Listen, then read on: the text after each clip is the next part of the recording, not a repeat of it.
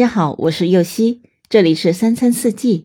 每天我将带您解锁家庭料理的无限乐趣，跟随四季餐桌的变化，用情品尝四季的微妙，一同感受生活中的小美好。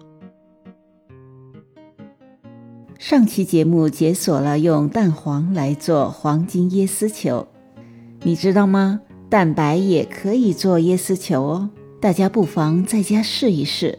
是蛋白椰丝球好吃，还是蛋黄椰丝球好吃？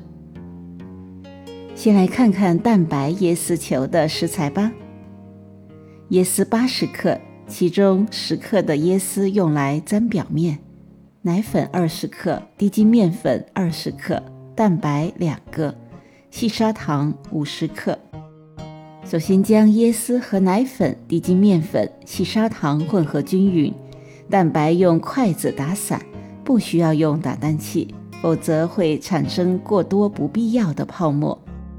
接着把蛋白倒进混合物中，用手搅拌均匀，成为一个均匀的面团。取一小块面团，搓成直径约二点五厘米的小球，把小球放在椰丝里滚一下，让小球的表面均匀地沾上椰丝。用这个方法把面团全部搓成小球，大约是三十个。接着摆入烤盘，放进预热好的烤箱，一百五十度，二十五分钟左右。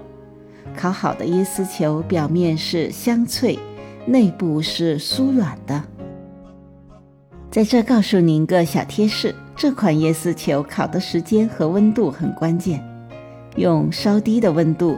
较长的时间来烤，才能够烤透，让内部的口感香酥。椰丝球不要做得太大，直径不要超过二点五厘米。每一盘的椰丝球大小要均匀。